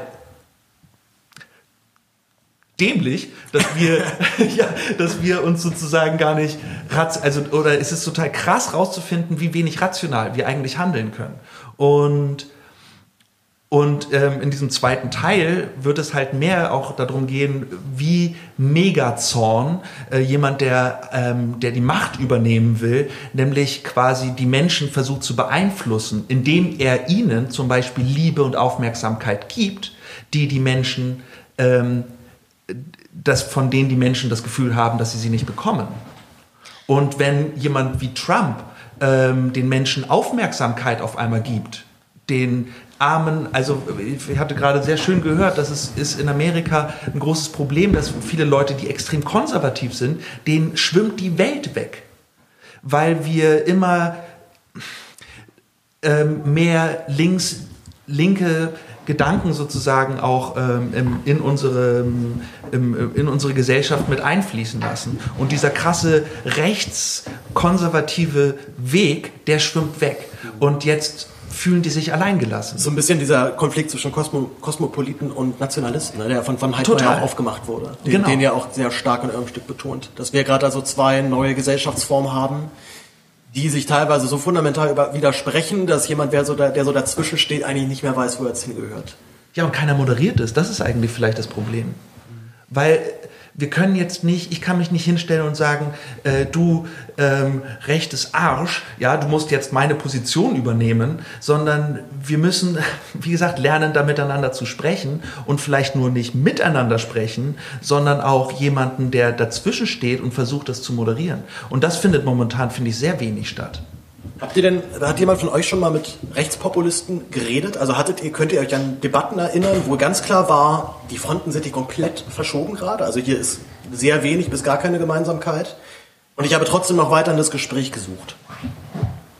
Ich habe Angst davor, mit Menschen zu sprechen. Deswegen versuche ich mich zu äußern, indem absolut, ich. ich bin so stolz auf dich, dass du dich trotzdem diesem Podcast getraut hast. ja. Wo du nämlich gleich mit vier Leuten gleichzeitig sprechen Du, ich wurde aber auch hier von vier Leuten hergekarrt. Das stimmt. Ja. Nee, weil ähm, ich versuche sozusagen durch die Arbeit ähm, anderen Menschen, die mutiger sind als ich, etwas in die Hand zu geben, mit dem sie losgehen können. Aber ich weiß, dass es Leute hier im Raum schon gemacht haben. Also dann ge- gehen wir das nochmal in die Runde. Wer hat denn schon mal mit, Re- mit einem Rechtspopulisten geredet? Also ich muss sagen, meine letzte Begegnung mit, äh, Also außer jetzt mit mir natürlich. außer, außer mit dir natürlich, äh, war, äh, sagte, sagte ein, war im goldenen Handschuh, großartig, äh, und da sagte ein, äh, sagte ein gro sehr großer Mensch, ich bin kein Nazi, ich bin nationaler Sozialist, was ich wahnsinnig komisch fand. Was er aber nicht komisch fand, dass ich es komisch fand. Und er dann zum Türsteher ging und dem Türsteher gesagt hat, ich würde ihn mobben. Was alles für mich so absurd war, dass ich. Äh, also es war, da war nicht wirklich ein Gespräch Ich möglich. wollte schon sagen, das klingt nach relativ dünnem Austausch. Ja, sehr. Ayla, wie ist bei dir? Hast du schon mal mit einem Nazi, mit einem Rechtspopulisten geredet und wirklich versucht, dich auszutauschen und seine Sicht zu verstehen? Also ich kann mich da Anton ziemlich anschließen. Ich bin glücklicherweise tatsächlich noch nie in der Situation gewesen, dass ich wissend äh, je- jemandem gegenüberstand, de, den ich als Rechtspopulisten bezeichnen würde. Ich habe sehr wohl äh, Debatten geführt und starken Austausch geführt. Nein, das stimmt nicht. Ja, habe ich schon mal. Herzlichen Glückwunsch. Unle gar nicht so lange her. Ich, äh, stimmt. Äh, kurz verdrängt, weil das so ein Schock war. Ja, mit einem Menschen, von dem ich das in 700.000 Jahren nicht geglaubt hätte und ein, ein, ein guter Bekannter und die, die Situation ähm, spitzte sich immer mehr zu und ich habe überhaupt nicht verstanden, dass wir gerade auf dem Weg sind äh, zu, zu einer Auseinandersetzung über ähm, Rechtspopulismus und Rassismus. Ähm, und weil es für mich so wahnsinnig fern war, habe ich tatsächlich erst nach, ich glaube, zweieinhalb Stunden Gespräch begriffen, dass wir äh, auf vollkommen unterschiedlichen Ufern stehen und ähm, das hier gerade ziemlich eskaliert. Das war sehr unangenehm. Ist es, ist es eskaliert? Also Es war es wirklich nein, ein nein, heftiger nein, Streit? Ich habe bewusst, also mein, in, in mir ist es eskaliert, mein Puls ist wahnsinnig hochgeschnellt und zwar nicht vor Wut, wie ich das immer dachte, sondern echt aus, also ich war einfach wahnsinnig angespannt und wahnsinnig nervös und habe wirklich Also gedacht, Aufregung wirklich einfach. Ne? ja, und auch, auch äh, ähm, Schock irgendwie ein Stück weit, dass ich dachte, also das ist ja genau das, was immer alle sagen, das war in einem Umfeld, von, in dem ich das überhaupt nicht erwartet habe, äh, in, ein, in einem Garten, überall Räucherstäbchen, wir haben irgendwelche äh, Meditationsmusik Die die gehört. Esoteriker, und, ja. äh, Also es war für mich vollkommen, vollkommen irritierend und äh, ich habe mich... einmal ein Hinterbärtchen. Ja, äh, Glücklicherweise war das schon im, in der Zeit der Megazorn-Recherchen und, und habe mich dann eben, hatte gerade mit Anton ein langes Gespräch geführt, kurz vorher über, über wie spricht man mit Nazis, ähm, über dieses Büchlein und habe also wirklich mir richtig vorgenommen, du bleibst jetzt hier, du stellst dich dieser Situation, du ähm, setzt dich damit auseinander und es ist dann, es wurde dann einfach sehr emotional bei mir, weil ich das nicht kann. Ich kann nicht, äh, also ab einer bestimmten Form von Diskriminierung oder Verachtung, Menschenverachtung, kann ich nicht mehr äh, sachlich innerlich bleiben. Ich bin sachlich äh, in meinen Äußerungen geblieben, aber ich war wahnsinnig aufgewühlt und das, er, er hat dann irgendwann äh, meine Familie damit reingezogen, die er überhaupt nicht kennt, ähm, mit irgendwelchen Pauschalaußerungen über also es, Türken es wurde und sehr schnell unfair und ad hominem. Und da habe ich, also da habe ich dann irgendwann gemerkt, okay, jetzt fühle ich mich so hilflos und dann bin ich aufgestanden und habe gesagt, ich glaube, das macht an dieser Stelle wenig Sinn, dieses Gespräch weiterzuführen. Da hatten wir aber schon mehrere Stunden tatsächlich fachlich gesprochen. Und da sagte er, und das ist mir sehr in Erinnerung geblieben, ja, das ist halt immer so traurig, ne? Immer wenn man über Politik spricht, dann eskaliert es am Schluss und, äh, und, und man geht irgendwie in Wut auseinander. Und da sagte ich so, äh, die Erfahrung mache ich eigentlich gar nicht. Aber ähm, vielleicht Für ihn war es wahrscheinlich eine für Eskalation. ihn ist es ne? wahrscheinlich, ihm ist es wahrscheinlich häufiger passiert. Aber War halt wichtig, auch dass man das nochmal sagen darf. Ich habe das sagen, vor ne? drei, vier Jahren sehr, sehr intensiv gemacht. Du hast das Gespräch gesucht mit Rechtspopulisten. Ähm, Mit ich war so ein bisschen von der Situation, von der beruflichen Situation, in der ich da war, dazu gezwungen. Aber ich habe wirklich, Kannst du das, kannst du das erläutern? Das interessiert mich jetzt sehr. ähm, ich habe äh, ne, ne, ich habe so, also so weit wie du darfst ne? ähm, und willst vor allem. ich habe in einem Projekt gearbeitet, wo ich ähm, Arbeitskollegen hatte, die eigentlich alle nicht alle, aber sehr, sehr viele auf jeden Fall Nazis waren und auch nicht äh, AfD-Wähler, sondern ich würde eher sagen äh, rechts von der AfD. So Und das der dritte auch- Weg, so die Richtung. Ja, das waren das der dritte Weg. Ja, es könnte schon sein, aber es waren auf jeden Fall erwachsene Menschen. Es war jetzt kein Projekt mit Teenagern oder so. Nein, ich meine, es war nicht sehr. Ich meine, ähm, das waren keine, das waren keine Teenager oder so. Das waren, das waren Männer, die waren 10, 15 Jahre älter als ich. Die hatten äh, erwachsene Kinder, die hatten Teenagerkinder. Ähm, und ich habe da so ein bisschen in diesen vier Wochen, ähm, glaube ich, so die Entwicklung durchgemacht, die man auch, wenn man eine tödliche Krankheit durchmacht. Am Anfang fällt es einem schwer, das zu akzeptieren. Dann geht man in die Diskussion, dann kann man irgendwann, äh, findet man das, kann man sich eigentlich nur noch drüber kaputt lachen, dann, dann wird einem wieder total schlecht. Was aber für mich eine Erfahrung war, die als Spieler für mich sehr wichtig ist und auch in diesen Debatten, die ich glaube ich für immer mitnehmen werde, ist, äh, wie vielfältig diese Ideologien dieser Menschen sind. Weil wir in unserer linken Blase glauben immer, die Nazis da. Und was die für unterschiedliche Systeme in ihrem Kopf haben, was schiefläuft in der Welt und äh, wer Geflüchtete hasst und wer Geflüchtete überhaupt nicht hasst, einfach nur glaubt, dass wir ja die Rassen nicht mischen können. Oder wer den Holocaust leugnet oder wer sagt, der Holocaust war ganz, ganz schlimm. Also diese, diese Unterschiedlichkeiten von, von, von, von, von rechten, von faschistoiden Konzepten, das war für mich wirklich äh, eine total wichtige Erfahrung, zu merken, ah, die sind genauso unterschiedlich alle. Wie bist du da dann wieder rausgekommen aus der ganzen Nummer? Also, Ähm, das war klar, dass das Projekt begrenzt war. Okay. Würdest du trotzdem auch sagen, es hat dir jetzt nicht nur rein intellektuell was gebracht, dass du verstanden hast, wie die ticken, sondern auch, dass du so eine neue Form vielleicht von Diskussion äh, dabei gebracht bekommen hast? Also ich, oder ich, ich, ich, schließe mal kurz vor, er zitiert er irgendwann die radikale Höflichkeit. Ähm, was glaube ich auch auf den Namen abzielt, den du, glaube ich, vorhin genannt hast. Also es, gab, es gibt auf jeden Fall eine Stelle im Stück, wo ihr euch ja damit auseinandersetzt, wie komme ich dann überhaupt in Kontakt, wie trete ich dann eigentlich überhaupt auf, wenn jetzt so ein Rechtspopulist mir gegenübersteht. Und als einen sehr guten Punkt stellt ihr nämlich halt raus, Fragen stellen. Das Allerwichtigste in solchen Situationen ist erstmal nur Fragen zu stellen und eigentlich geht's gar nicht um mein eigenes Statement gerade. Wenn ich auf Querdenken-Demos rumlaufe und dort mit den Omas spreche, die mir dann sagen, hier sind zwei Millionen Leute, ähm, geht's mir auch erstmal nur darum zu verstehen, okay, warum denkst du jetzt hier, hier sind zwei Millionen? Warum bist du generell hier? Warum Corona-Diktatur? Und also einfach erstmal sicher gehen, ich verstehe alles richtig, was sie sagt. Schon da gibt's ja sehr schnell dann Überschneidungen oder man schiebt ein Vorurteil, was man jetzt über diese Bewegung hat, dieser einen Person zu und letztendlich wieder würde, würde sie dir dann aber an dem Punkt fundamental widersprechen. Würdest du sagen jetzt, Rune, das war auch nochmal ein Lernprozess, richtig Fragen zu stellen? Oder, oder ging es tatsächlich auch ein bisschen darum, deinen eigenen Standpunkt besser herauszuarbeiten? Nee, also dadurch, dass ich da sehr in der Unterzahl war und einfach dadurch, wie ich aussehe und dadurch, dass es ein Projekt war, also dass es für alle ein Wie, wie bezahlter siehst Job du aus war. für die, für die sind ja ein Podcast? Naja, ich bin blond und blauäugig und ein eindeutig deutscher Mann. Also das hat es mir, glaube ich, schon mal einfacher gemacht. Aber ich hatte da auch einen, einen türkischen Arbeitskollegen, der irgendwann zu mir gesagt hat, hier draußen läuft ja überhaupt kein Deutscher mehr rum. Und dem siehst du, sitzt du dann beim Frühstück gegenüber und weißt überhaupt nicht, was du sagen sollst.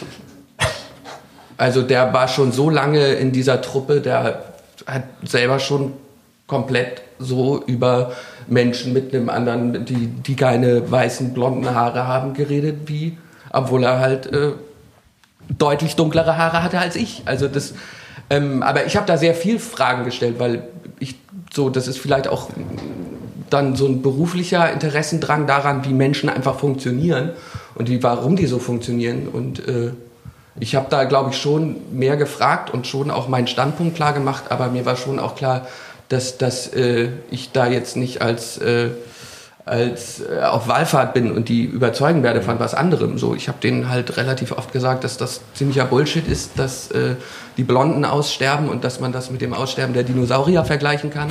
Aber solche Gespräche habe ich da geführt. Aber ich habe auch Gespräche geführt, warum äh, man eine Hacken Allgemeine Heiterkeit am Tisch. Ich habe aber auch darüber Gespräche geführt, warum man jetzt eine Hakenkreuzgürtelschnalle hat. Und dass das damit zu tun hat, dass man als Ostdeutscher sowieso von allen für einen Nazi gehalten wird und dann ist man es halt irgendwann geworden. Ui. Das klingt nach einem, ich will glaube ich gar nicht wissen, was für ein Ensemble oder was für eine Arbeitsstelle das war ansonsten. Es war kein Theaterjob. Okay, gut, gut. Wow. Das war jetzt, das war tatsächlich meine einzige wirklich große ähm, Sorge. Diesen, diesen Fehler des, ähm, des äh, Vereinheitlichen und Kategorisieren, den Rechtspopulisten definitiv machen, dürfen wir nicht vergessen, machen wir, ähm, machen alle Menschen.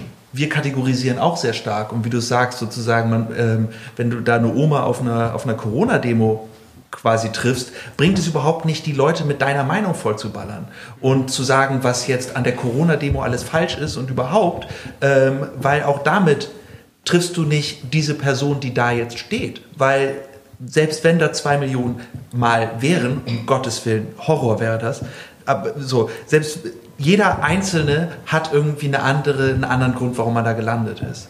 Und deswegen ist Fragestellen und radikale Höflichkeit ähm, sind total wichtig, weil du darfst nicht die, und deswegen ist es so schwer, weil du darfst nicht die gleichen Fehler wie die anderen machen. Ja, und vor allem, du musst halt auch ganz klar irgendwann entscheiden, deswegen auch radikal sein bei der Höflichkeit, also die Form halten, das Gespräch freundlich bleiben lassen, aber dann auch sagen, jetzt ist Jetzt bringt es hier nichts mehr. Jetzt können wir hier miteinander debattieren. Wir werden nicht auf den grünen Zweig kommen. Ciao. Das ist eines der wichtigsten Sachen, die ich dabei gelernt habe, ist, dass wir jederzeit sagen können, und jetzt ist das Gespräch vorbei. Ich führe es gerne wieder mit dir zu einem anderen Zeitpunkt.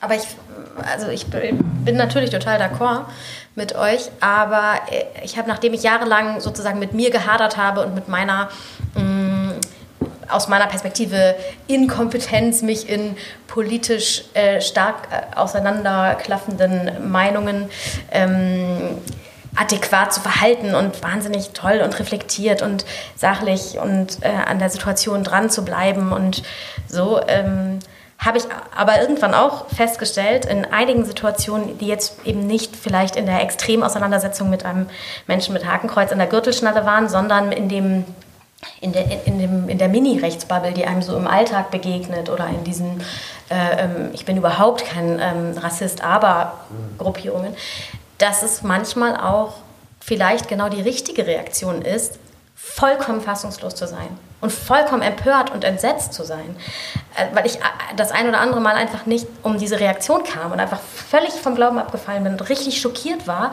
und das eben meinem Gegenüber, also das war einmal meine Nachbarin, die ich eigentlich ganz gut kannte und da ging es genau um diese Silvesternacht und da kamen Parolen, ich, ich, also ich habe wirklich gedacht, das kann nicht wahr sein und ich habe sie dann meiner, aus meiner Wohnung gebeten und äh, die kam Wochen später und hat gesagt, ich wollte nochmal sagen, ähm, danke nochmal für die Reaktion, äh, so, also, ne, und sie hat darüber lange nachgedacht und es hat sie total schockiert in dem Moment, aber ihr ist irgendwie dann nochmal in der Auseinandersetzung bewusst geworden, wie sehr sie da in eine Polemik gefallen ist, die sie eigentlich gar nicht beabsichtigt hatte. Und das fand ich zum Beispiel auch ein schönes Erlebnis. Das ist ein gutes Beispiel vor allem, ja. Schwer, genau. Das also dass, schwer, dass, auch der, dass auch dieser harte Weg da manchmal auch der richtige sein kann. Und das ist natürlich ja gar keine bewusste Entscheidung, aber ab und zu ist es ja so, dass man wirklich, äh, dann sagt eine befreundete Mutter plötzlich zu mir, oh nee, also jetzt wollen die hier ein Flüchtlingsheim bauen, äh, das ist der schönste Spielplatz hier im Viertel. Soll und äh, Soll ja, wenigstens das am hässlichsten Spielplatz machen. Ich bin, ich bin, bin sehr dankbar, dass hier am Tisch die ähnliche Reaktion, also man weiß ja nicht, ob man lachen oder schreien oder weinen soll. Nee, lachen ist schon okay.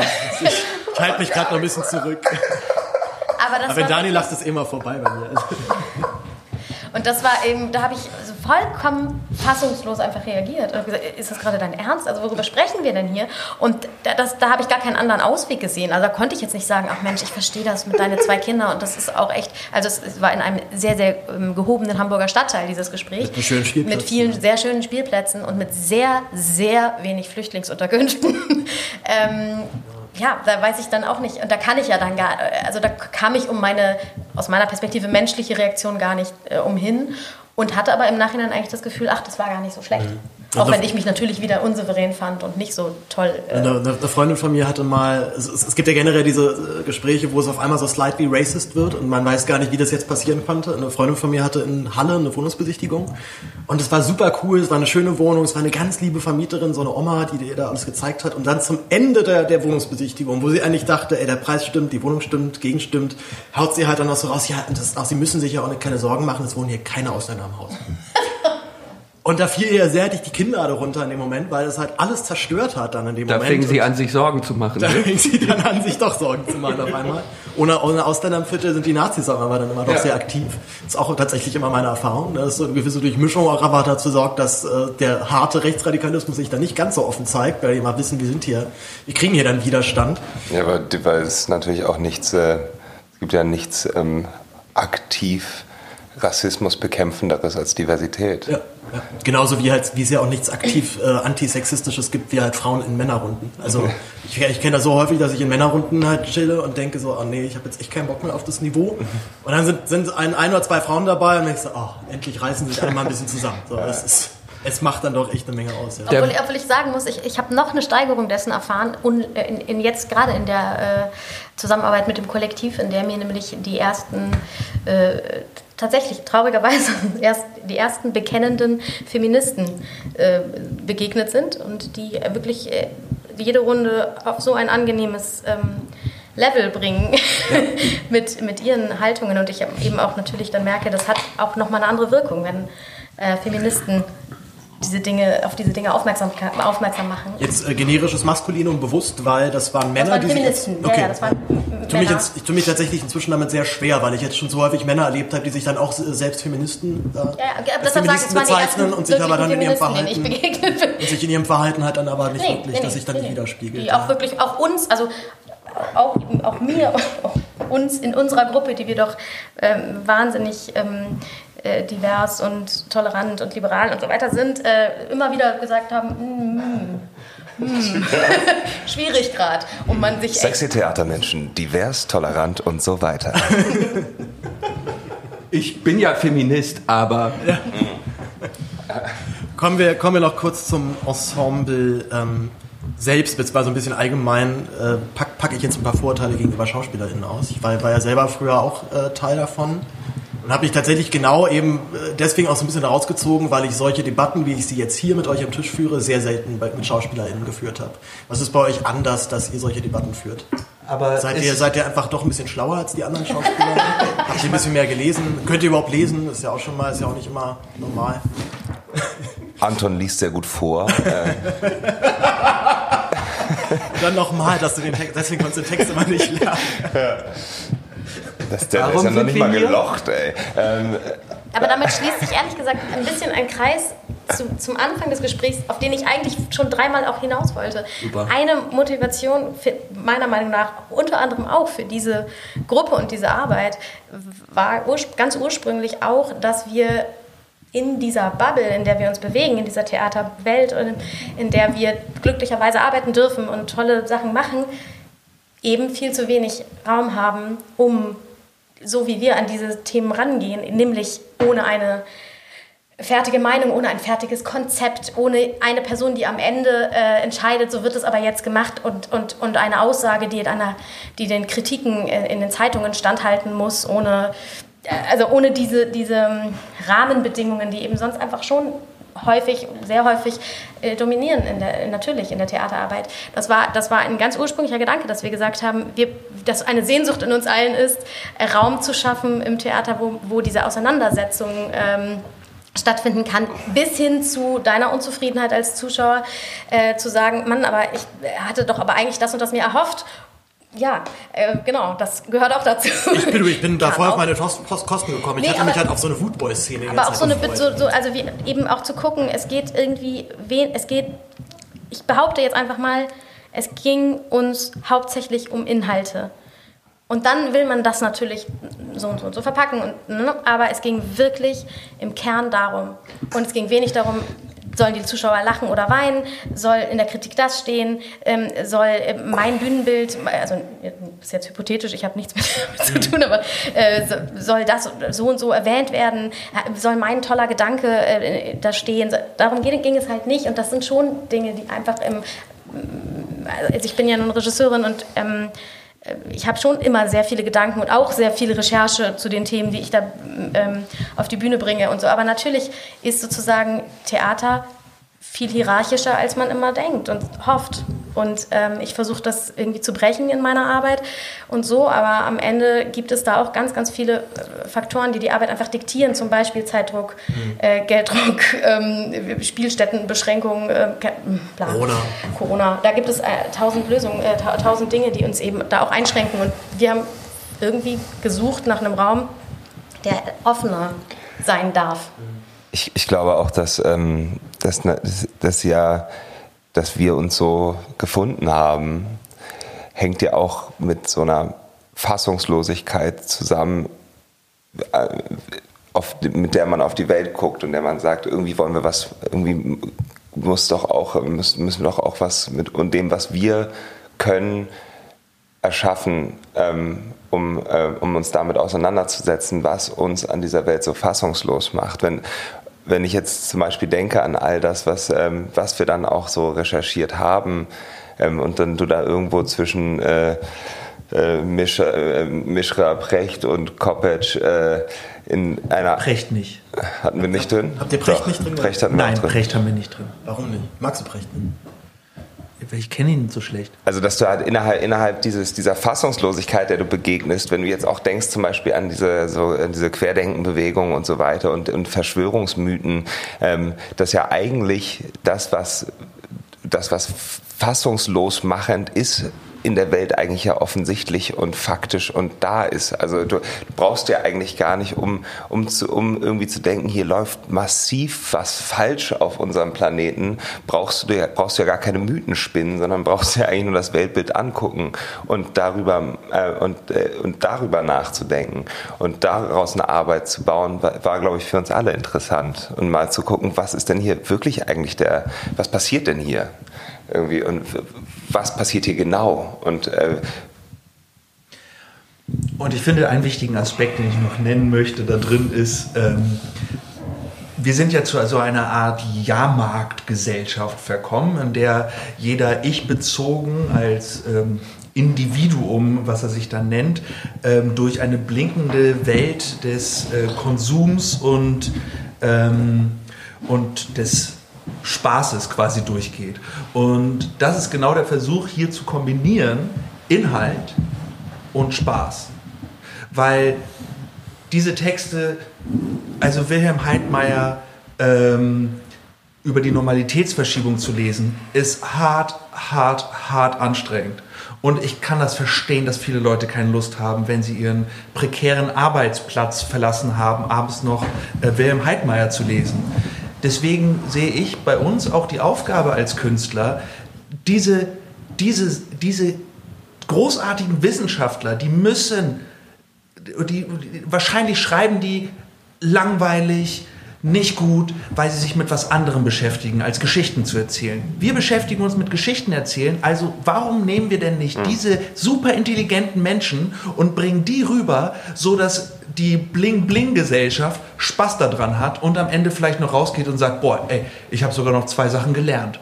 Das ist eigentlich der, der große Wunsch und das Ideal von ja, du, du sprichst, Du sprichst auf die Szene an, wo äh, Johannes Hilje, Sohn, Wilhelm Heidmeyers Sohn und Umberto, Umberto Eco Fresh. Nee, die Brüder sind es immer. Das sind die Brüder, genau. Die Brüder von Johannes Hilje und, und Wilhelm Freud. Heidmeyer und Freud und Umberto, Umberto Eco Fresh. Da musste ich sehr lachen an der Stelle. Ich auch. Umberto Eco Fresh. Ähm, aber nochmal zurück zu diesem, zu meinem Schauspielvorurteil. Ähm, ich kenne auch genug Schauspieler, die nach ihrer Vorstellung nach Hause kommen und auf gar keinen Fall jetzt Heidmeier lesen werden wollen, die, weil die vielleicht erstens gar nicht lesen können oder, oder zumindest nicht solche wissenschaftlichen Texte.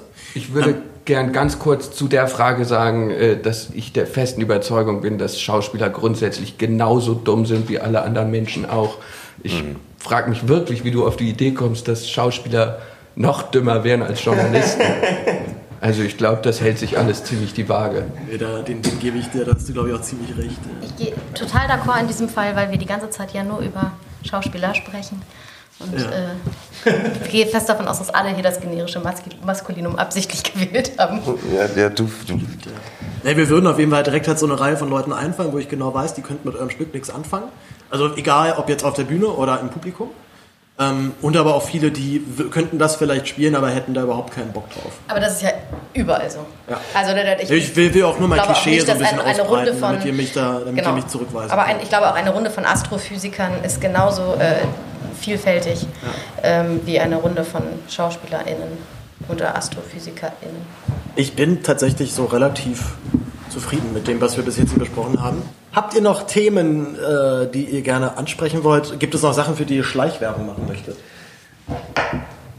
schleichende Werbung für den zweiten Teil. Ähm, wir sagen nochmal, den Titel äh, Das autoritäre Zeitalter des Megazorns ist nochmal Schnittmarke.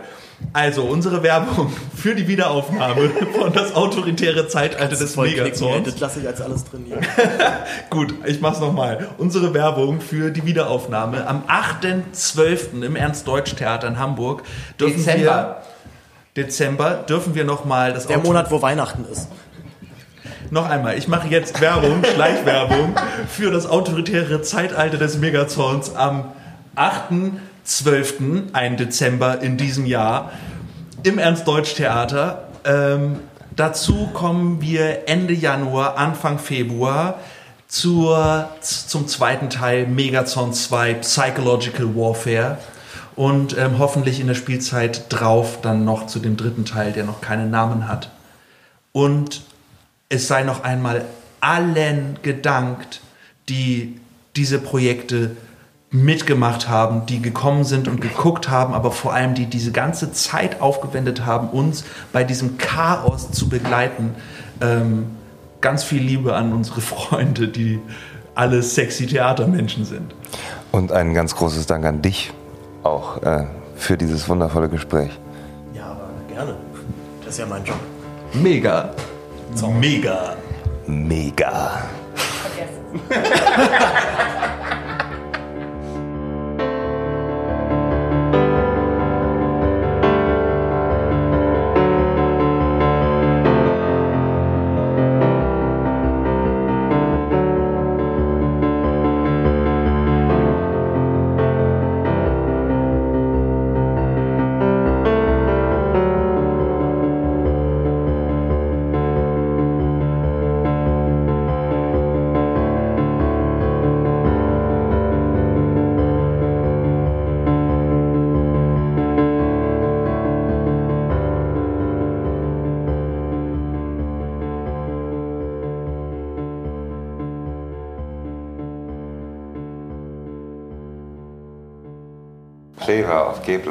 Kurz mal Ruhe, ich brauche eine Schlussklappe.